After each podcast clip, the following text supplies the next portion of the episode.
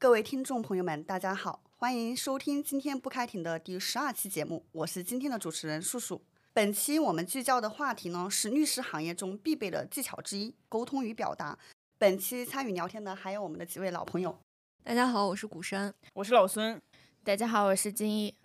为这个专题呢，我们也请到一位重量级的嘉宾，就是咱们的刘立伟老师。然后牛老师呢，也是专职做这个企业培训讲师，对咱们今天这个主题是非常有研究。我们也请牛老师来自我介绍一下。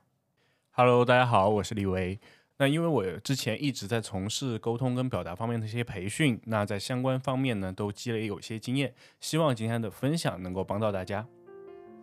欢迎刘老师，欢迎刘老师。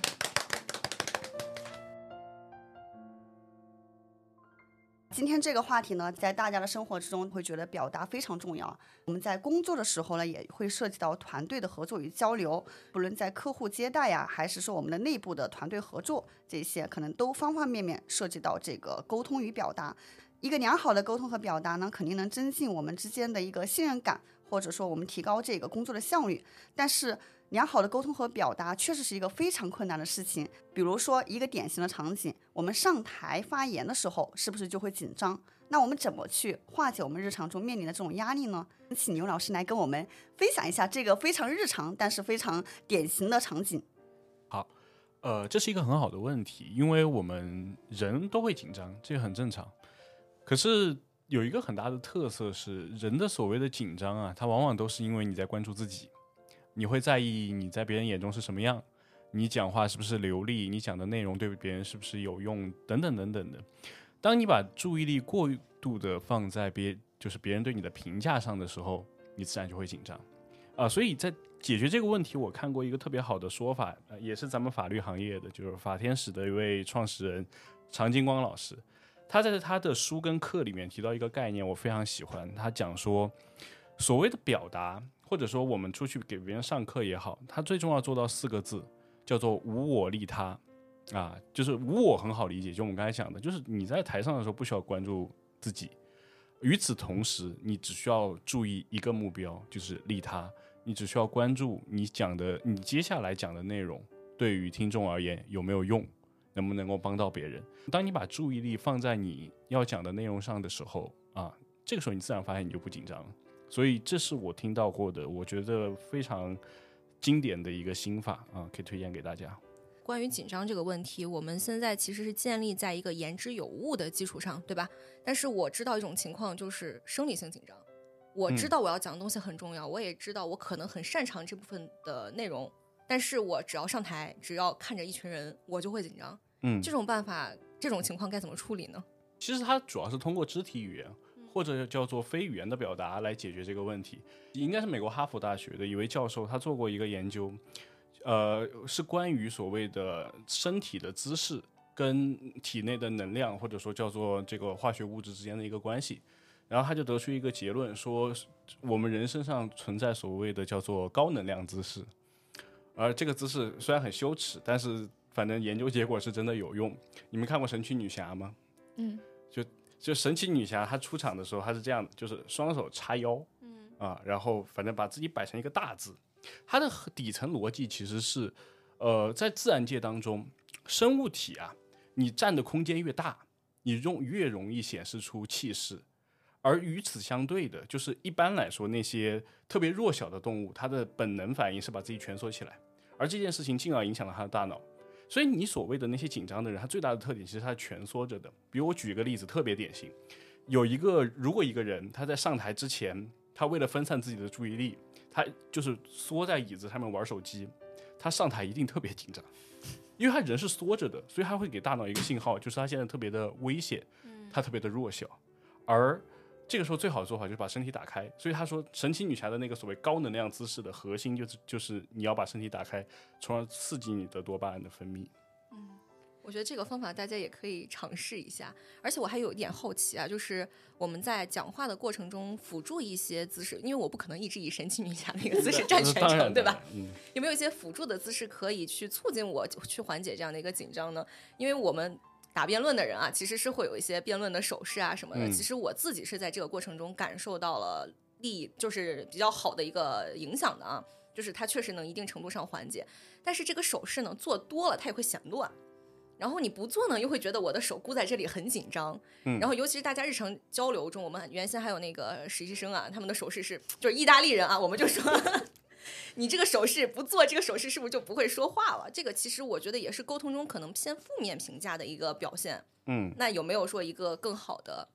姿势教给大家，或者是一种节奏？把手摊开。我们人在说话的时候，如果你的掌心朝上，嗯它会给别人更加开放的印象，从而让让他们对于你讲的内容感受更好。与此相对的是，你就是掌心向下，就是如果手背，这个很典型的就是，比如像特朗普或者是希特勒，他们的手势非常典型，这是一个所谓的叫做呃压迫式的这样的一种姿势，所以最简单的就是，呃而还是刚才那个逻辑嘛。其实刚才那个问题就是那个所谓把手蜷缩蜷缩着 的，它还是那个逻辑。所以把把把身体张开，其实核心的逻辑就是这个。然后有一些手势吧，我觉得都可以用。比如说，如果你要试着让你的话有条理，你可以把手指动起来嘛，一二三四嘛。其实很多时候就是当你把自己的状态打开的时候，你自然你就会影响到听你讲话的人，而这个就是我我们经常说叫做七三八五五定律啊，啥意思呢？就是我们人在跟别人做沟通的时候，影响别人的因素有三个，百分之七是你讲话的内容，就是百分之三十八呢是你的语音语调，百分之五十五是你的身体的姿态。就是人对于你信息的采信会以这样的一个顺序去做判定。当然，他不，他不是说这个的绝对的百分比啊，他的意思比较像是，如果一个人你的语调非常不自信，那即便你讲的内容很好，那别人依旧依旧不会采信。他他对他比较像是这个逻辑，嗯，对，所以很多时候就就是让自己张扬起来。啊，这手势其实没有什么很固定的，你你不用特别去学一些什么样的手势。对，刚才我说我自己最常用的就是把手摊开，嗯，而且打辩论，就你刚才说打辩论，打辩论，你像比如邱邱阳、梁秋阳，他很喜欢就是他就是单掌托就是托塔，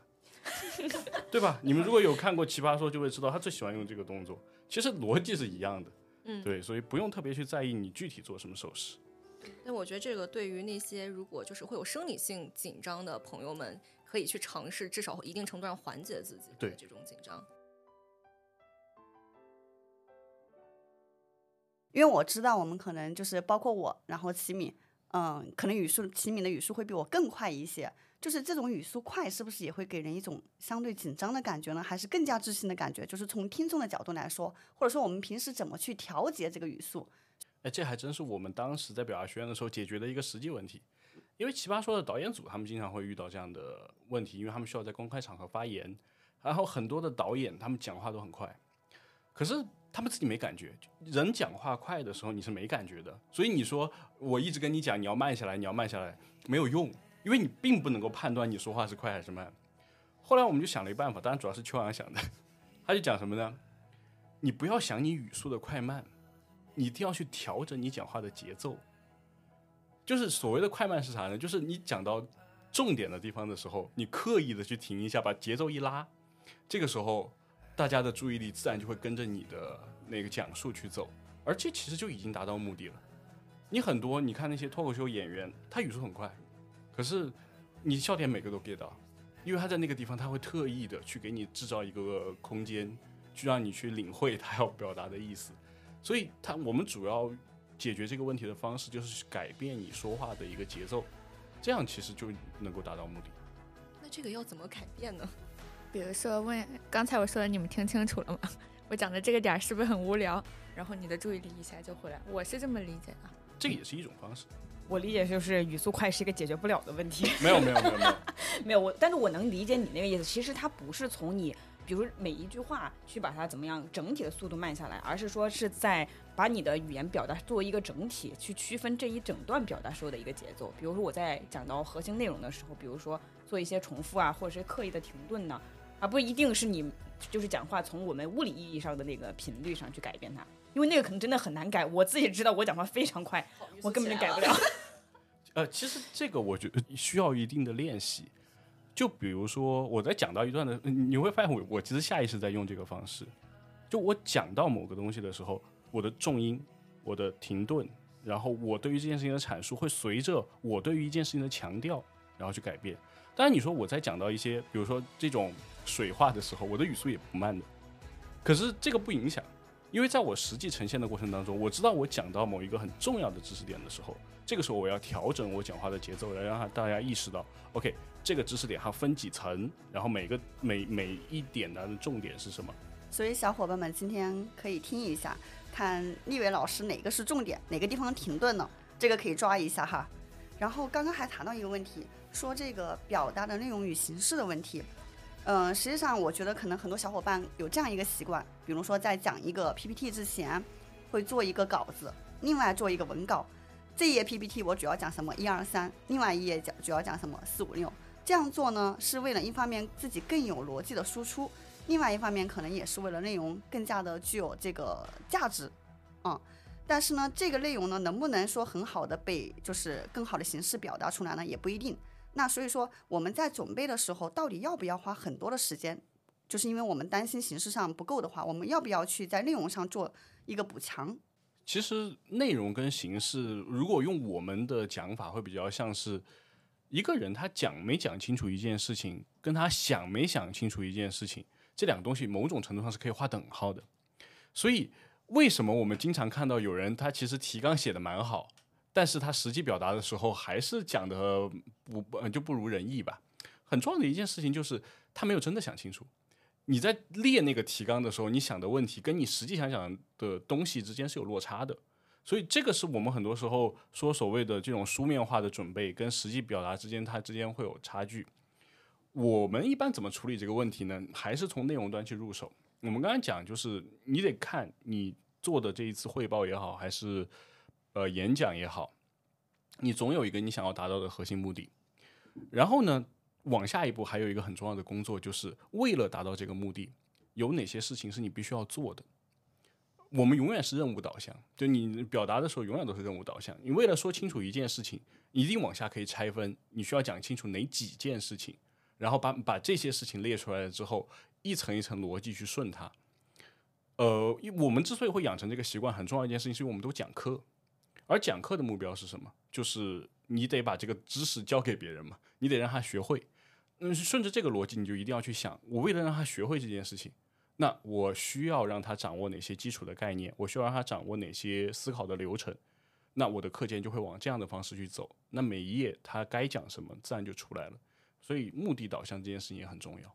可能从我们这个行业来讲，很容易出现的一个问题啊，就是说，你知道律师讲话很容易，就是你可能也也可以叫攻击性，或者是现用现在流行的说叫抬杠，嗯，尤尤其是很，因为像我爸就特别喜欢跟我说说，哎，你是不是当律师当久了，在家为什么老天天跟我抬杠？因为有时候你可能不自觉的养成这种习惯，呃，我怀疑是不是大家工作当中会日常的想要去挑对方话里面的逻辑漏洞？如果如果真的双方在讨论某一件具体的问题的时候啊，不自觉的就想说挑漏洞这种事的。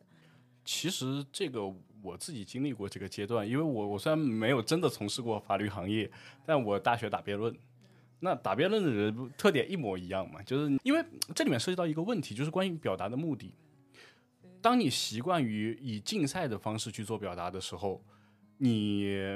想的最多的事情就是得分跟获利。什么样的话是你觉得在当下可以拿彩的？什么样的话是你觉得当下你可以讨便宜的？这这就是竞赛型的表达，它会出现的一种情况。所以我们往往会会需要特别做一件事情，把竞赛式的表达变成合作式的表达。而合作式的表达，它其实就会多一个我们前面讲的概念，就是你们俩到底要合作做一件什么事儿。比如我举个例子，很多时候，嗯，当然我未必贴切啊，就是我们如果真的站在一个律师的视角去跟客户讨论一个案子。呃，某一个细节的对错重要吗？对律师可能重要，可是对客户来说往往没那么重要，因为他不需要了解有一些专业的信息。对他来说，什么东东西重要呢？他会需要知道我怎么打赢这个案子，他会需要知道我们接下来需要做什么。呃，所以如如果我们以合作的态度去讨论我们接下来的内容的话，这个时候作为律师，就我们作为专业的一方，我们需要去判断哪些事情是我需要跟他讨论，哪些事情是。就是他哪怕不知道他白痴，我也无所谓的。就你需要做那个把控的人，可是核心的目的是为了跟他更好的合作。其实我觉得这个也可以回到你上一个话题，就还是目的导向，对，对吧？就是我说这样的话，到底是我要在辩场上作为一个攻辩攻击对方，还是说我要在日常的这个工作中跟对方谈成一个合作？啊、这个我觉得还好。但是刚才七米提到了一个场景，就是比如说我就是在日常中跟我爸要讨论一个国家社会的问题，嗯，上三楼，对对，就是那种烧烤店需要去三楼的人，就是可能就是有一个对立甚至是冲突的嗯两方，然后我觉得我在很正常的表达我的观点，也没有很有冲击冲击力啊，但是他就会觉得哎呀你不要跟我抬杠，因为人不喜欢被反驳，因为他的 本他的本质是人不喜欢被攻击。对，呃呃，我们其实很多时候，大部分人的的下意识反应是逃避冲突的。所以你说这个时候我我要跟你讨论一个事情，但没有他们不想跟你讨论这个事情，对。所以遇到这种场景，我自己的感觉真的就是，如果你真的觉得他是一个值得跟你对话的对象，你们可以去讨论。可是如果真的就是这个讨论本身也没什么太大意义，就是为了秉持所谓的这件事情一定我要跟你争个对错，很多时候没必要。就很多时候就是放过自己，也放过对方。我我的回答是啊对对对，你说的对，这个问题我可能有一个就是我个人的一个经验的点啊，就是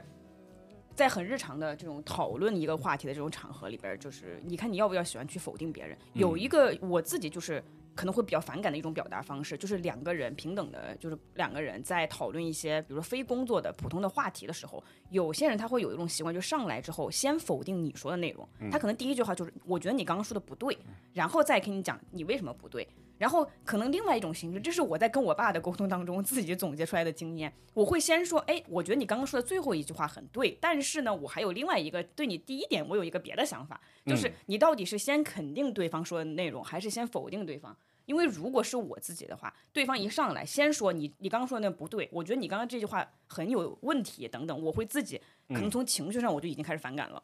呃，这是的，其实这个点还真是我们用的比较多的，因为我们我跟金英我们现在都都做教练，因因为你知道学员有的时候我们客观一点讲，就是大家的基础不太一样，嗯、但你做教练，你你直接去否定他、打击他，他下次就不报课了。所以我们要做的一件事情，一定是先跟他讲，呃，你这个点特别好，呃，我帮你稍微修一下。至于修完之后跟他原来的点有没有关系，那就不一定了嘛。就很 这就是说话的艺术。高情商是嗯，你有一点很对，但是有一些我需要帮你完善。然后低情商是不，你说的不对。对，就是这种东西，就是当你说完了那个结论之后，这就是为什么很多时候我们强调说话结论先行，因为有些人只听结论，他听完结论之后，你后面讲什么，他其实没那么，他他其实就没有那个态度在那里了。那这个时候你操作的空间就会比较大一点。比起否定我更让我反感的表达方式就是反问，就是在任何的场景下，几乎在任何场景下，如果对方用一种反问的口气跟我说话，都会让我火冒三丈。可能从我的角度来看，我认为人最好不要轻易去用反问的口气去跟别人说话。如果你是想平等的跟他沟通的话，反问之所以让人不舒服，其实因为他的目的就是为了嘲讽你，对吧？对吧？对吧？你懂我意思吗？跟你这都你这都不懂吗？那肯定不是一个概念。对，但但我懂那个意思，就是很多时候我们在表达当中追求的都是尊重嘛，但是在实实际的沟通过程当中，有有一些人他的状态是攻，就是展现出你们所说的攻击性，因为他需要用这种方式去让别让对方在可能第三方眼中显得很傻。嗯，因为辩论呐、或者法庭啊，他其实很多时候因为都打给第三方看嘛，所以这种手段呢，他他的目的其实不是为了激怒你，他的目的其实是为了塑造一个在你在别人眼中的形象。对，所以看实际情况，其实这个招数它的阴毒之处可能还 不仅仅是嘲讽。对，所以我想说，那我们面对这样的嘲讽或这样的阴毒之术，我们有什么反制的方法吗？除了我刚才说，但因为我觉得对方已经反问过来你，你不可能再很难再反问过去啊。对方说这么简单，对方律师你都不懂吗？这是法律的基本常识。没有啊，就是呃，我一向主张的事情是，当对方试图用花招来获取优势的时候，最能够打败花招的永远都是诚恳。但诚恳不是真的跟不是跟对方承认我不懂，诚恳是没有，就是你这个时候可以站在一个道德的制高点谴责他，就是你你你你不要这个态度。我我现在讲的这个事情很重要，然后我可以告诉你这件事为什么重要，所以你自己斟酌你要不要用这个态度跟我讲话。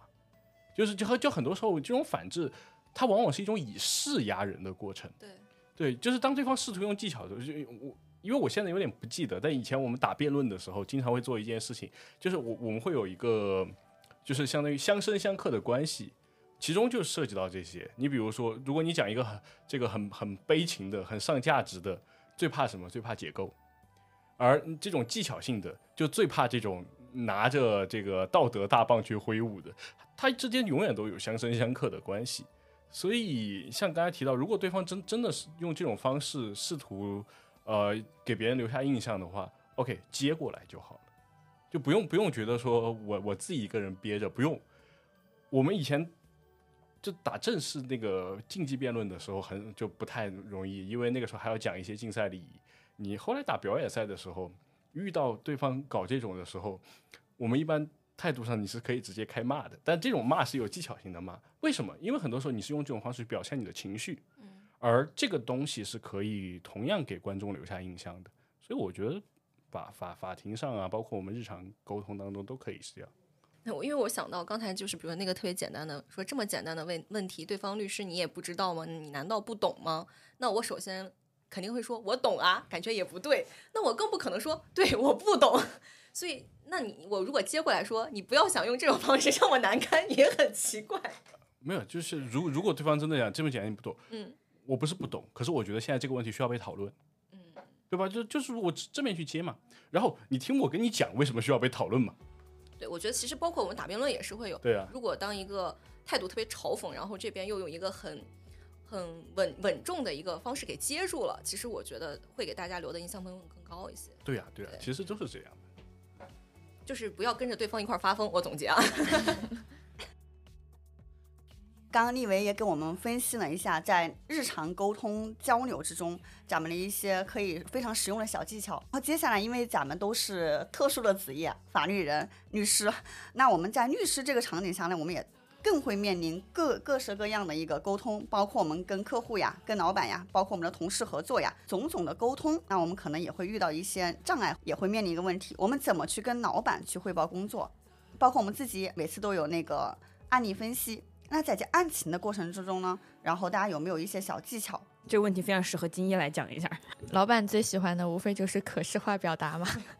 就是你最好做个图或者做个 X mind，让他先看到你的结构。其次呢，在那么多次表达中，我发现了一个事儿，就老板喜欢体现你的思考。就如果你单纯的按照时间顺序和你看那个一审、二审判决的顺序这么给他平铺直叙，他就觉得你在在这件事儿上是完全没有思考的。他喜欢的是你给他总结一个，比如说我按照表层的法律关系和实质的法律关系，你给他这样说下来，那他会觉得起码你是有思考的。至于你表达上哪些地方可能调的不对，哎，我下来给你一些建议。其实我想说一下，就是首先第一个点，我觉得不是说老板喜欢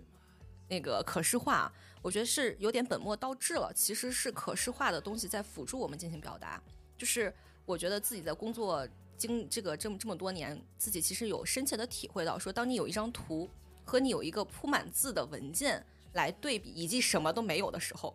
你肯定有一张图是有利于你自己表达的，因为我我们的大脑肯定是说不可能完全记住我每一句话要怎么说，我的结构到底怎么样，所以你有一张图可以辅助你，可以清晰的知道说我讲到哪一点了，然后我下面还有哪些点需要讲，我的时间够不够，所以我觉得其实这个是我们的工具，然后我们的表达才是我们的目的，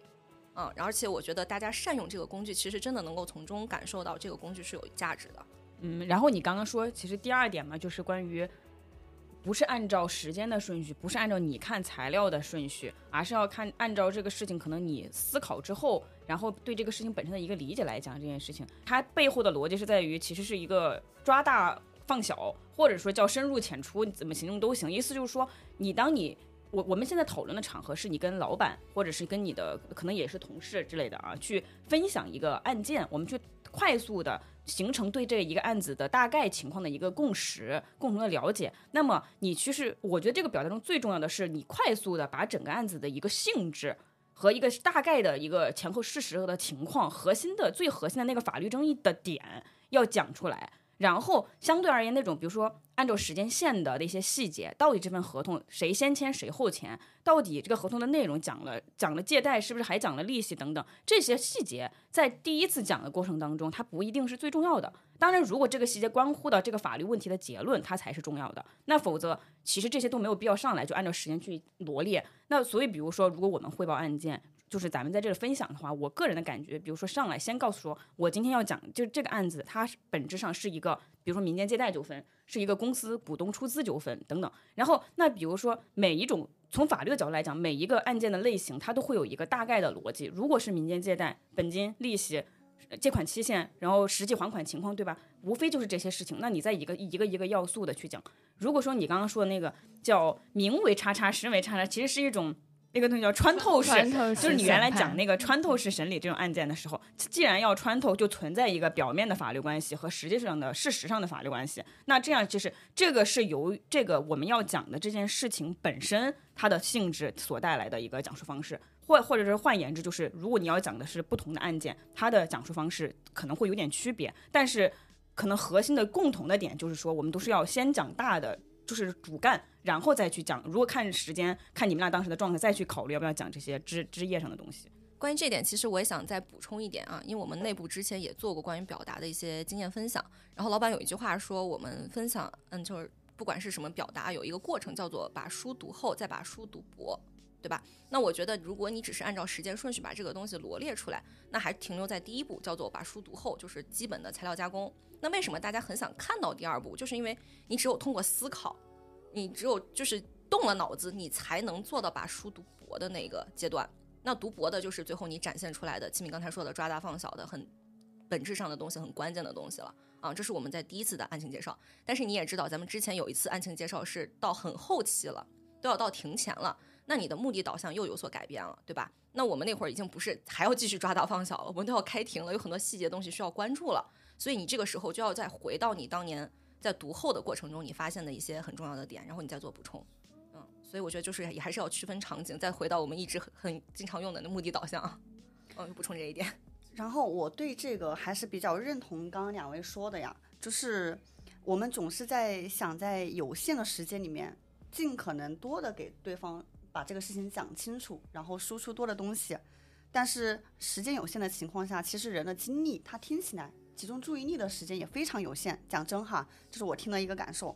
呃，在这个有限的时间呢，其实更希望的听到的是一些干货，就是你把这个事梳理完了，然后告诉我重点是什么，可能的对策是什么。然后我不知道，就立伟对我们现在说的这个有没有什么好的建议？我换一个角度跟大家解释这个问题好了，就是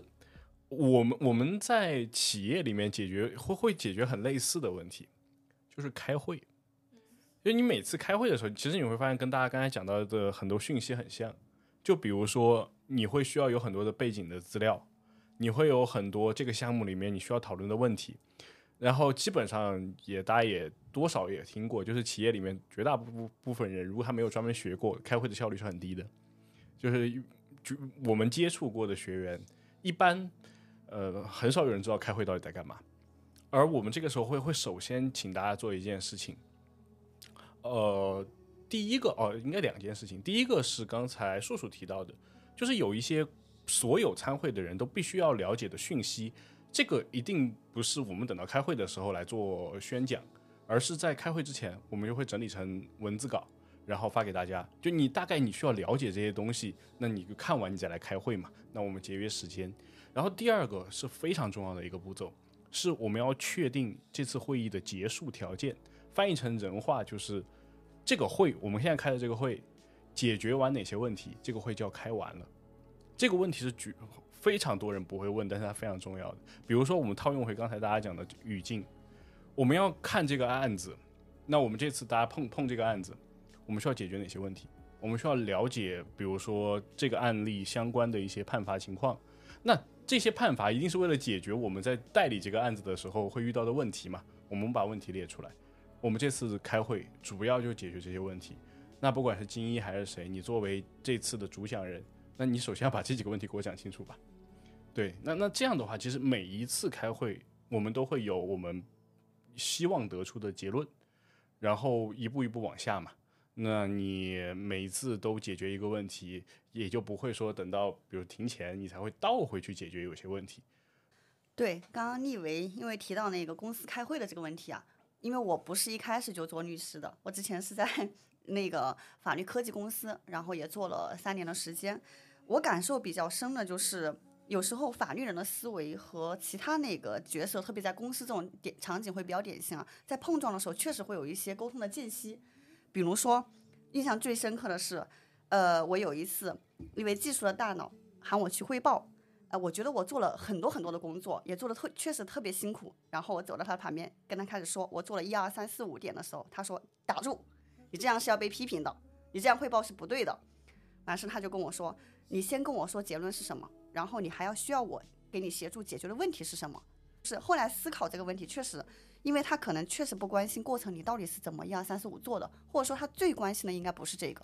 在沟通的过程中，我没有把最重要的东西放在他首要关心的位置说出来，这个可能就是没有 get 到他的点。对，其实我觉得这个问题反倒是，我觉得可以回到刚刚我们在最开始聊的时候你讲的那个，就利他嘛。其实还有一种场景比较常见啊，就是一个律师之间的一个合作，特别是这里，呃，我我要讲一个非常典型的场景，就是同级之间怎么去合作。怎么去分配任务？这里面如何去沟通？我们一般在解决这种问题的时候，推荐两个思路。第一个，找大家彼此的需求。我们哪怕跟同事之间，其实也是合作关系。公司提供的，我看过一个，就是谷歌的说法很有意思。他讲说，呃，公司是一个公共的，有点类似于创业平台。你每个人其实是在借助公司的资源在进行自我的创业。如果你以这个视角来理解同事之间的关系，你会发现。你们之间是独立的个体，确实它就是独立的个体，所以这个时候我们需要思考一个问题，就是我们之间要产生合作，那我们有没有合作的基础？有没有什么是我有你需要，然后你有我需要的？或者是那比如说我们说人情交换嘛，那这次我要你来帮我做一个事情，同等的，就是未来我也可以为你做某些事情，那这些都是合作的方式。如果我们以这样商业的眼光去理解这件事情，很多问题就不会卡得那么严重。而这就涉及到第二个问题，就是为什么我们经常在同级沟通的时候会卡住，是因为我们往往把领导理解为叫做职权领导，就是我比你地位这个公司地位高，我才能够指挥你。可是我们真正在教管理的课程的时候，一定会讲一件事情，就是现在的领导力不是职权领导力，绝大部分时候职权领导力都是不管用的，因为大家最多最多的情况也是口服心不服。所以一般我们怎么解决这个问题呢？我们叫做。用事来管人，用人来做事，什么意思呢？就是我以前上课会跟大家讲一个例子，我们我们上学的时候经常有那种小组活动嘛，那那个时候你说这个小组里面谁官职比较高？没有嘛？你不会因为你是个小组长你就了不起嘛？那小孩又不在意这个，而往往在这样的环境中，你特别容易看出来谁有领导力。为什么很多时候我们在职场当中做不到呢？是因为很多时候我们在安排事情的时候，他往往夹带了一些私货，就比如说有一些甩锅的意味啊，这里面有些这个骨头不好啃，有些客户不太好，那我分我关系跟你不好，我就分给你。那那那你说这个我怎么通过管理解决？这没办法解决，这这是人情世故的问题。而我们说，如果真的要解决这个问题，那确实你得有点公心。就是我确实不是为了搞你，我才这样子安排，而是这个事情我确实觉得这样安排会比较合理。而如果你有别的意见，我们可以讨论。但讨论好了之后，那就是你做你的事情，我做我的事情，决定好了之后发出去，让大家大家自己去干就好了呀。就很多时候职场是需要简单一点的。其实我认为管理应该是大概可以分为三个部分，第一个是我们向上去沟通管理。那我们的对象就是我们的领导和老板，另外一个就是刚刚我们已经详细的探讨过了，我们这个同级和我们跨团队这个协作的问题，还有一个呢，可能就是我们向下管理这三个维度的话，那我们接下来看一下向上管理和向下管理，我们都有哪一些注意的一个事项，可以跟我们分享一下，李伟。向上管理其实你真要说就是两个字，确认，就是这个动作非常重要，就是很多时候跟老板之间。就就因为老板讲话不一定都清楚吧，就对吧？他提要求不就是很多时候会提一些模糊的要求，所以这个时候你要去执行，你你特别需要跟他确认，你你到底就是你想让我做什么，或者说你想要达到什么样的目标？就我确认好这个东西之后，我才好后面去推进我的工作。啊、这个其实就是我们在讲向上沟通的时候，呃，它分几个层次。第一个就是这种呃及时性的，就我接到的任务，我我需要跟他做确认。还有一些呢是机会型的，比如说我要跟老板确认确认，比如说你接下来有什么样的规划，或者说你接下来想做什么，而我需要从中去寻找一些就是我自我发展的机会。因为老板关心的事情，就是决定了他会更愿意往里面投入精力嘛。而就是我更多的去了解到老板的这种讯息之后，我比较容易从从中去获得一些，呃，就对自己就是实际的好处。所以这个其实就是向上管理。就确实我也觉得受益很大，因为老板你可以理解他，就他很忙，他有很多客户需要去沟通。那你他给你布置的时候，他可能会预想啊，我之前的助理他可能会做哪些，所以他不太了解你的基本盘儿是怎么样的，所以确认确认我需要做哪些，做到什么程度，包括一些细节，提前沟通好，比之后再追责会好很多。就是确认的时候一定要确认一个东西，数字，就是你需要确认到什么，就是指标其实是最容易，呃，被拿出来讲的。就比如说，很多时候你做一件事情做得好跟不好，就老板如果倒过来，就像刚才金一讲的，要倒过来追责，有些事情说不清楚，因为很多很模糊的要求，这个东西如果你当下不确认好，就是实际的产出，后面再倒回来聊不太好聊。所以我们在确认的时候，其实就是确认产出，而产出最好的方式就是数字化。其实我觉得是一种确认需求。嗯，那我们向下管理呢？向下管理，说实话是一个现比较大的一个范畴。呃，我如果我们说就是实际上手的话，会有两个方向会比较好做。第一个就是事儿上面，我怎么让这个 下属把事儿做做的稍微清楚点儿。第二个其实就是怎么样让他对工作动力更高一点儿。我们一般就是就是刚开始教会会教这两个部分。其实做事，呃，我们一般用的方式还是复盘，尤其是比如说我们在带下属的时候，会需要做绩效面谈。然后绩效面谈其实它很重要的一个事情就是，呃，你要带他走完那个流程。就就刚开始是跟他确认他，比如说他绩效要达成的目标，然后他过程当中使用的方式，他过程当中呃就是可以改进的点，以及在他重复去投入执行。其实很多时候我们在带下属的时候要做的其实就两件事情，第一个就是让他去不断尝试，因为说实话，就教尤其是新手，他如果自己不做，他永远没概念，所以这个就是他一定要反复不断去做。但是在做的过程当中，领导做什么事情呢？领导做反馈，就你你你一定要看他做，就是你自己的经验会决定，你看他的举动，你就知道哪些东西他做的对，哪些东西做的不对。然后如果可以调，我会给你什么样的建议。其实很多时候就是带下属是一个，就真的是一个很教学相长的过程。就你们可以慢慢去磨你自己做事的一些方式。所以这个是做事上面。然后动力上面呢，我们一般用的是一个呃模型，就是因为很多时候人动力不足，是因为呃，比如我们讲他就向外归因嘛，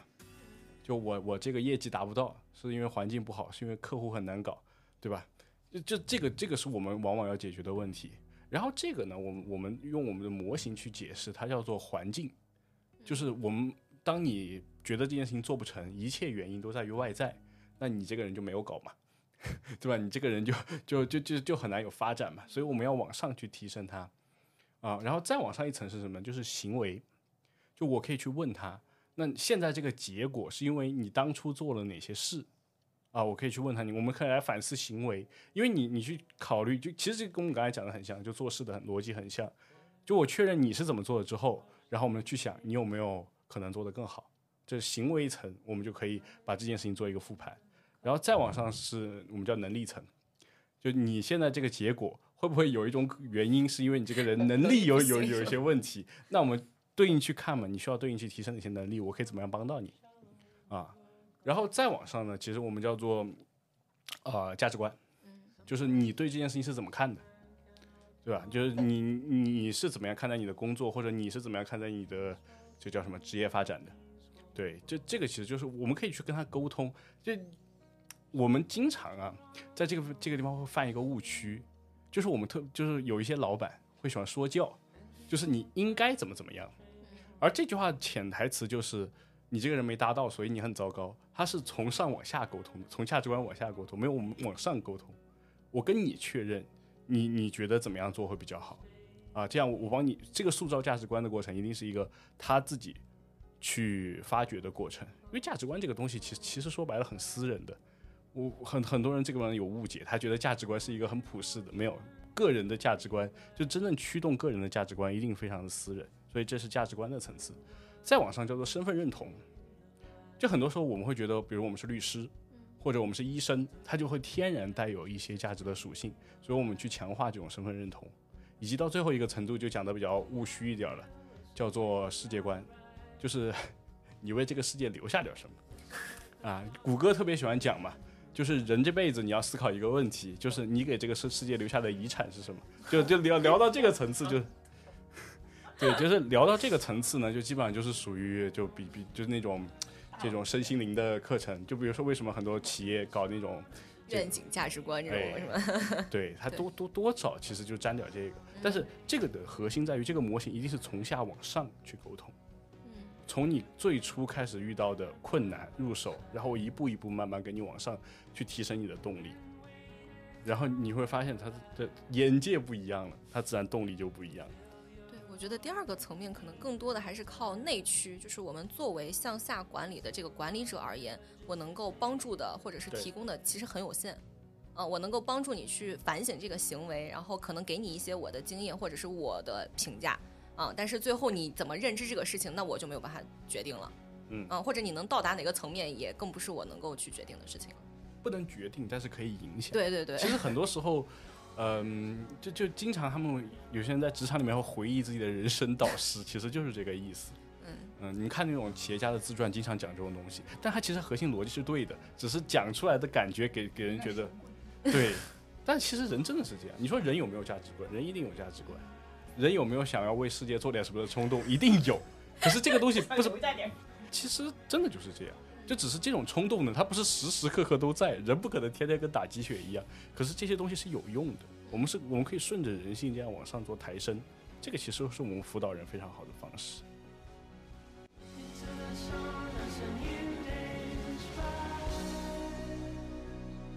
今天围绕咱们这个沟通的主题呢，大家也聊了不少自己的想法和看法。当然，更多的我们学习呢，在不同场景下面对不同对象的一些沟通的要素。希望大家在以后的生活中、职场中都做好向上管理、向下管理以及我们的同级管理。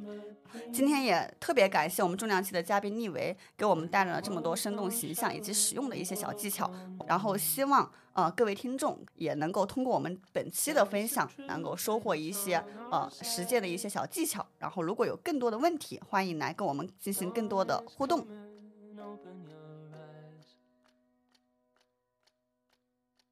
Into the sun as a new day's rise.